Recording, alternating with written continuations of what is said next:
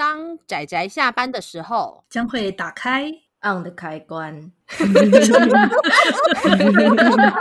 仔仔下班中 on。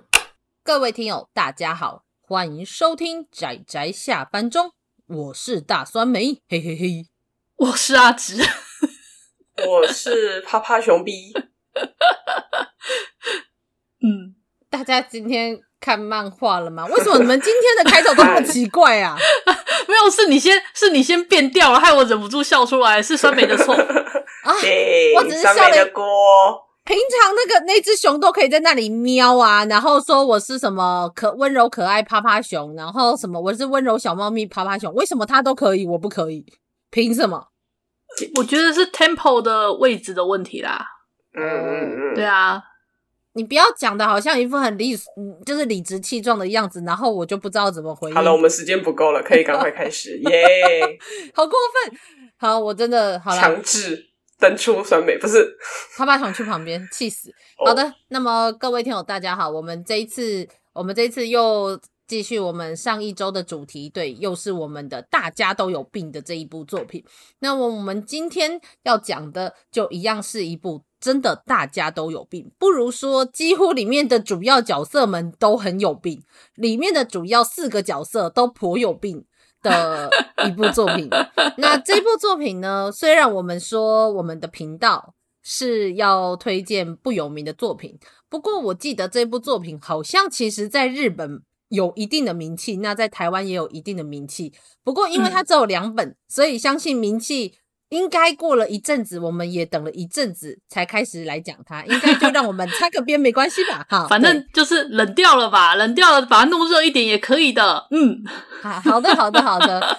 虽然说这部作品我是不怕，我是不怕绝版啦，因为它已经上下都出完了，这样子就不怕它断尾。嗯、但是如果有人喜欢的话，还是可以去看看这部作品。好的，那我们请一下我们的今天的 C 位阿直来介绍一下我们今天要讲的这是哪一部作品。哦，热烈欢迎！哦，谢谢谢谢谢谢谢谢谢谢大家，谢谢大家。好的好的，那为了满足大家的期待，我们很快速来进入我们今天的主题。我们今天要推荐的这部漫画书名叫《章鱼 B 的原罪》。耶啊，对，这部它之前在日本那边连载的时候，真是有引起话题性，因为它光是从它的第一回吧的那个整个的布局到那个第一回的结局。基本上，我觉得已经算是怎么讲，读者筛选第一波就已经开始了。筛选，真的啊，因为我猜应该很多人在看到那个第一回的时候，就会有人就觉得，呃，我不要再看下去了。那一定有人觉得说，快点给我下一回。对，他光是第一回的的画面就是这样，就会让你怎么说，很快速的就分出两个客群。那《章鱼 B 的原罪》它其实算是科幻，以科幻背景。描述一个社会社会议题吧，应该这样讲。嗯嗯，对。那我们的主角呢，叫做章鱼 B，他是个外星人。嗯、对，他是个外星人，章鱼形状的。对他，他其实是从一个叫做快 Happy 星，Happy 星，Happy 星来的一个外星人。那他的名字好像很难念，还干嘛？总而言之，就是他直接被。我们的捡到他的地球人命名叫做章鱼 B，因为他会他讲话鱼尾都会有哔哔哔的那个 鱼尾助词，然后长得有点像章鱼，所以就叫他章鱼 B。嗯，呃，主要来说啦，章鱼 B 的原罪，它的故事是环绕在三个国小，算国小吗？三个国小学生。就是我们的第一女主角叫做久世静的这个小女孩，跟另外一个那个呃有点长云母版茉莉奈的这个另外一个同班、嗯、算同班同学，同学是对，还有另外一个小男生也算是他们的同班同学，叫做东植树的这三个。以这三个人为中心，然后还有这只章鱼 B 所引发的一连串的，这个该算什么呢？这个胃痛，对，胃痛，胃痛。那我觉得故事其实从第一回一开始，你就会发现我们的那个叫小静，啊，好也行，好，反正就是小静她捡到捡到章鱼 B。然后你就看到说，其实这个故事很有趣，因为章鱼 B 他是外星人，然后他又是 Happy 星人，所以他就是超级正向，然后他拥有像是小叮当的一堆那种道具，但是他的目的都是让大家 Happy。他来到这个地球，他就觉得说，静好像都不笑，他想要让他笑，这样子，他就很单纯的一个直觉的想法。可是，虽然我们的视角是章鱼 B，但我们身为人类，可以很清楚的看到，我们这位小静他的整体状况相当不妙。嗯嗯嗯嗯，不妙。就是就是这个作者厉害的地方，就是他虽然完全不会在，就是。小静跟章鱼 B 的对话中，你会看不出来什么？呃，对我们人，我们一般人都看得出来，但章鱼 B 看不出来。章鱼 B 只会照着字面上的意思去解读。所以，当对方讲了一些那种我们一般人都会觉得啊糟糕不妙的话题时，章鱼 B 他没有反应过来。嗯嗯嗯。然后，于是，在第一话的最后面，就剧情急转直下。到了某一个状况，其实甚至第一话它本身都可以当一个短片，但对，就是沿着这个故事的继续，就是沿着呃章鱼逼他的故事，而且。刚开始这部作品在做连载的时候，目标他几乎他的话术就几乎差不多决定了，所以其实后面的剧情我们可以知道是作者先想好的，不是因为有人气之后才继续连载的。那这一些这个第一集的急转直下，然后再到后来的剧情的延续，然后再到呃两本就差不多十六话左右完结的这两这两本单行本篇幅的故事里面，就是你可以看到章鱼 B 他是。为什么会来到这里？然后跟这三个人之间又有怎么样的状况跟关系这件事？然后就一边很胃痛啊，然后可是又一边就觉得天哪，希望自己不要成为跟章鱼逼一样。因为老实说，章鱼逼的说的话其实跟很多现代的人在旁边看的人，那些旁观者说的话其实是很像的。我觉得是一种讽刺，那个温差感吧，就是你知道所谓的那种好心办坏事有没有？对，对，对，对，其实最可怕的就是这种状况。章鱼 B 就是非常典型的好心办坏事的类型。嗯嗯嗯，对。而且其实这里面你会发现，就主要都是一群孩子。那这一些孩子们，他们呃发生最主要的事情，就是来自于他们的同才，还有他们的家庭这一些关系。那你就会看到作者如何借由章鱼 B 一个外星人的视角，将这三个人彼此的关系，然后去融入这样子十六话的故事以外，我觉得他他在故事当中，甚至是他的书名就是。章鱼 B 的原罪这一个名字，然后再到他的一些呃某一些章节的名字，他都放了某一些伏笔。对，这些是伏笔。所以如果大家看完一整本，你再回回来重看的话，我觉得才会懂。所以我认为这部作品其实呃作者的野心跟他的设计还有他的巧思是非常多的。所以两本的篇幅，我觉得是非常值得去。就是购买，你知道，就是买回家也不至于太占空间，你知道，比起那种动辄二三十本大长篇，这样子。那其实，嗯，趴趴熊看完之后有去网络上面看一下别人的心得，大家只要 Google 应该就会看到有一篇写到，它的标题就写“原罪是来自于不理解”。嗯，那我觉得它里面有讲到，我觉得蛮像刚刚酸梅提到的，就是其实章鱼 B 就是所谓的他人，我们都是从侧面去理解别人的痛苦，嗯、所以呢。章鱼 B 为了协助女主角，他会拿出一些所谓的 happy 道具，是 happy 道具，就是在故事里面。那对，那其实那些所谓 happy 道具，就有点像是我们可能从侧面看到了某一个小小的片段，比方说，哦，对，这个学生他在课堂上他答不出答案了，那我们只要告诉他正确答案，他就会快乐了吧？大概类似这样子的感觉，嗯嗯嗯，就是会像这样子，是有点，就是只只有看片段片段的话，其实没有整体去看，或是没有直接在。他的那个情境里面，其实是没有办法去理解他其实现在面对到的问题真正的是什么，嗯，才导致他在课堂上回答不出问题。真的，真的，而且就是趴趴熊说的这个不理解，其实你就会发现章鱼 B 的原罪。章鱼 B 他的原罪是从第一话，然后再到后面的剧情，然后再到你一整部看完，你才会理解他真正的原罪是什么。他的原罪的意义在这之中就是翻转了好几好几回。嗯、那我觉得这就很搭配到就是所谓的不理解，而且所谓的不理解也真的非常的常发生在孩子还有尤其成人的身上。就我们无论是师长，或者是家长，或者是外面的人，我们在看待孩子的时候，常常会有以我们的角度去做的，呃呃，怎么讲？评断。真的，我对，真的是可能更像是评断。对，因为我觉得我本来是想说诠释还是解释，但好像又没有那么温和，所以的确评断，我觉得可能比较适合。就是用自己的角度去认为他需要什么，他不需要什么，跟他经历了什么，跟他现在应该要做什么之类的。嗯、对，我，我觉得在看这部的时候，我就非常的就是感同身受，也不是感同身受啦，应该是说，我觉得我好像就是大家可以想象自己还小的时候，是不是常常还是会有一种，无论是父母亲还是身边的人，无法理解自己的那一种不协调感。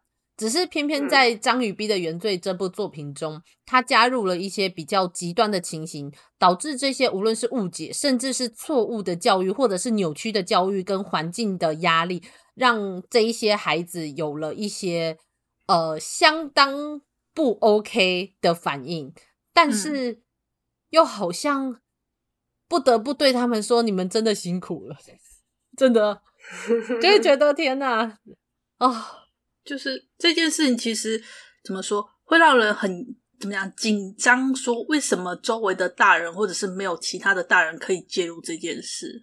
嗯，的确是，因为我们的女主角她显然已经失去照顾很久了，然后他们的班上的老师却也一直没有去怎么讲，没有去观察到处理这件事。没有，先不管到底有没有观察到家里，光是他在学校这么严重的被霸凌这件事，师长都没有发现，而且感觉不是没有发现哦，因为你看那个什么，呃，我记得是植树这个小男孩，他是有说，他说不然的话下一次换一个老师试试看，所以可见应该是他们有跟老师说过，就是我觉得他们感觉是有跟老师反映，但可能一个老师是没有办法的，就是可能他。嗯他没有去介入，或者是我也不知道为什么，但最后就变成了，呃，最后就变成了啊！天哪，就是《章鱼逼的原罪》这部作品，就呃，如就算莫莫莉奈老师说他做的事情其实是蛮糟糕的，但是呃，但是尤其我看到章鱼逼又在那里说，他说就是原来就是这就是。你们表达爱的方式的时候，我就，呃、你们怎么可以这样？就是说出了这么胃痛的话，就是因为很多家暴的孩子，的确最后他们会，呃，我不知道那算民科吗？还是一种反应，就是他们会直觉的觉得这是一个，呃，这是一个爱的方式，就是家暴的行为是一种爱的方式，我就会觉得天哪，要到这种方式才能够。觉得自己理解爱这件事是有多么的疼痛啊！真的是，嗯，唉，人生。不过为了诱使大家来翻开这一部，要告诉大家，诶，要告诉他结局吗？不行，不能讲，就是不知道，就是要推荐大家去看这部啦，已经完结了，也不用担心断尾这样。嗯嗯嗯，整部来说的话，其实虽然过程从第一集开始就一路急转直下，然后过程好几次翻转，到让人觉得。大家也太惨了吧！因为在这故事中，其实看起来像是受害者的人，你会发现他其实不单纯是个受害者，变成说他们每个人的关系，尤其是这些小孩子们，因为因为年纪很小，所以他们的情感真的非常的直接。然后这种不管是好意还是恨意，还是所有的情绪，都非常的直接的就施加在他人身上。嗯，这种真的哇，阿紫讲到这一个。就让我想到我们之前，嗯，应该是酸梅自己录的吧？那个胖胖刘老胖胖刘老师的那个疯人院之旅，嗯，我们真的抓不到一个头。就是你你看到的加害者，他可能在他小时候曾经是被害者，然后那个恶的循环就这样一直一直循环下去。嗯，你看不到一个开头，也看不到一个终点，觉得很悲伤。对啊。能也不知道自己可以做什么，诶，总觉得好像多少有一个感触是，啊，也许未来如果有机会，是可以多观察一下身边是不是有这样的人，然后也许没有办法完全的去断绝他，嗯、但至少可能可以介入自己能力所及的一部分，看能不能完全的让其中的人去脱离这个循环一部分。对，这样，所以就是这时候就要那个安利一下那个柯蒂老师的 指缝中的太阳。趁机安利一下。对，其实老实说，我也觉得，就是看着这些孩子的故事，我也会想到那个，就是指缝中的太阳啊，就会，嗯、那也是一部胃好痛的故事，胃好痛哦。我我我真的很难，就是我可以接受大人过得很惨，甚至大人被分尸怎么样，那都是一回事。但是我觉得，就是小朋友这件事，都是就是我心上的一个坎。我真的对于就是小孩子没 有。没有办法，就是我没有办法。只是孩子啊，对啊，只是孩子啊，而且尤其他们这里面这几个真的是明明白白的孩子，还不是什么高中生，多少要懂点，你知道社会化一点的状况，不是，他们都是国小生。对，又觉得啊，在理应就是童年无忧的状态下，就要面对到这么现实的状况，嗯。而且他这一个年纪还比我上次跟酸梅讲的那一部那个应该是法国的一部比较那种艺术片的电影，就是他就是那个里面女主角是三岁，然后父母要离婚，父亲跟母亲都各自有外遇，然后就有那父亲对那个就是才刚进入青春期的女儿就说：“你要体谅一下大人有大人的世界，哇，跟苦涩。Wow ”我就觉得非常傻眼。他还未成年呢、啊，而且那时候他才十三，他还十三岁哦。可是我们这个作品的主角是小学四年级，超小的，才十岁而已。我我是我我都会觉得，虽然说，我觉得父母亲应该说这种说话的说法要小心，或者说要谨慎，要挑字选字，要。要小心，就是例如说，他同样的说法，他应该要更能够说的是，我知道这些事情会很难懂，但是爸爸妈妈会有自己人生的选择，但是那并不代表我们不爱你。我希望就是你知道，我们分开之后，我们还是会陪在你身边，无论有没有离婚，这件事情都不影响到我们跟你之间的关系。我觉得，如果父母亲这样讲，就会比那个说哦，你应该要知道父母亲就是成人的苦涩，这什么他妈的 他妈的 干话。想当酸妹的小孩了，呃、凶吗？不行不行，我跟你说，当我小孩会被我骂死，真的，一天到晚 就是，唉，真的小孩太难养了。好了，那么我是觉得我们这一部作品，它其实因为两本，而且它的剧情每一个人的对它的评价其实不太一样。以我来说，嗯、我和趴趴熊来说，我觉得它少了那么一点点东西，但我相信对阿直来说应该是很 OK 的。对，大概就是。这样的，那对我们几个有所了解的人，不过我觉得阿紫可以看下去的话，应该大部分的人都可以看了，没有问题。对啊，对啊，我是觉得应该没问题啦。因为如果是酸梅味的话，可能有一部分呵 呵是不能看的。哎、欸，真的，你们是 你们是把我当做是什么样的怎么样的均值？一般人的平均值，对，对一般人平均值，对啊，嗯，所以。呃，那只是我们定海神针。对对对，好啦，所以就是如果大家知道这是一部阿直可以接受的程度，就希望你可以相信阿直看到最后。那如果假设你们相信我的话，那可能就可能就不能看了，不是？什么不是吧？我我我我我我先跟我先跟大家讲一下我看这部的心情。我当初就已经有听说这部是很刺激的作品，嗯嗯，所以我就想说，好，那先看第一回好了。那时候我看第一回，好像那时候还还是在那个 Jump Class 连载还是哪里？我那时候记得它还是刚开始连载，所以我是直接跑去翻那个日文，然后我就翻了第一回之后，然后我就觉得，然后接着呢，我就一直。我在下一回的时候呢，我就暂时把它搁置了很久。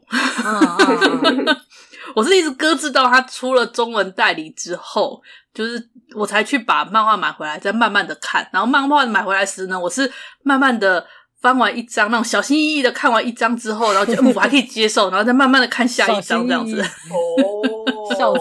对，所以其实我当时看完第一回时，我真的是直接把它封印了好一阵子。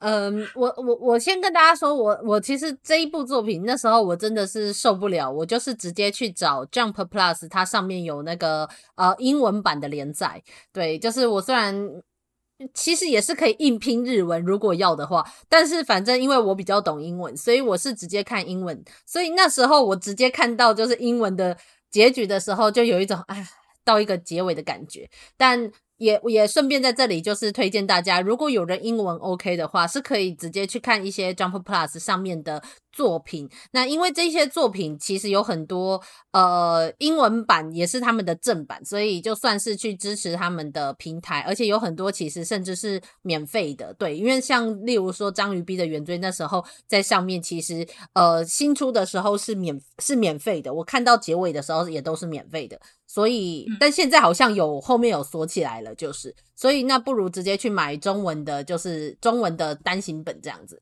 那好的，嗯、好了，那么我们今天应该就在这里就是推荐到一个段落。那这个我同时讲一下，这个作者就是章鱼逼的原罪的作者，那他有在画其他新的作品，呃，就是现在也有代理的，叫做伊之濑家的原呃伊之濑家的什么。一只赖家大罪，怎么都是罪？他到底是喜欢什么罪？好可怕！那这个漫画家他的绘画风格很有趣，那他之前画过几篇短篇也都蛮有趣的，所以就是也跟大家推荐。那我们的有台夜猫子点心部，其实主厨也跟我们蛮推荐《一只赖家的大罪》，只是我买了还没有看，所以未来有机会有机会的话可以来看看。那 Jump Plus 上面也有英文版，所以跟大家推荐有一个免费的正版管道这样子。好的，那，那嗯，其其实我本来想说的是，以我来讲，我觉得日文版我反而比较看得懂就是了啦。嗯啊，没关系啊，就是大家如果可以看日文版懂的话，最好还是看原文。我只是因为。比起日文，我更能够看得懂英文，嗯，这样，所以我选英文。就是然后上面英文很好。重点是，就是还是要用那个 Jumper Plus，就是用 Jumper Plus 他们的正版平台去看，会比较就是是方便的，然后又是正版的，这样这才是重点。协助他们的点阅率。对对对对对对对，这样子。嗯，嗯，好的。那么我们这一集节目就到这里告一段落。其实我们也没有说太多，但默默的又讲了二十几分钟。我觉得我们现在节目是不是已经变成二十几分钟平均了？很夸张，就一直都是啊，哪有？之前美就会爆一下。好啦好啦，我只是对于小孩子的故事就是非常伤心这样子，嗯嗯，伤心。好的，对，嗯，好的。好，那那今天这部《章鱼逼的原罪》上下两集，东立出版社出版的，那有兴趣的朋友们真的欢迎把它带回家，不占空间。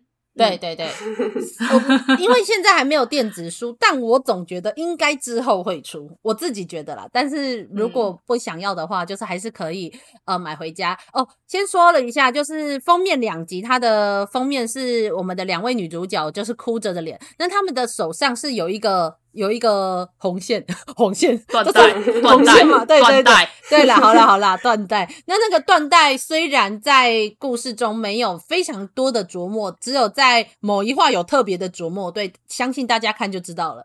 那但是我个人觉得把这一个。画面放在封面非常有含义，尤其看到结局这样子，所以希望大家就是可以好好品味这个作者的各种巧思，包括篇名、倒踏伏笔，还有呃，还有他对于这部作品刚开始是想要画一个黑暗的哆啦 A 梦的这件事情，我想我们也不用多提了。嘿，对，就是像哆啦 A 梦嘛，嗯，嗯，是，对，嗯，OK，好，那今天的推荐就到这里啦，谢谢大家的收听，我们就下次再见啦。大家拜拜，大家拜拜，拜拜。啊，上班，上班，我们要工作，下班了，回去，回去工作喽。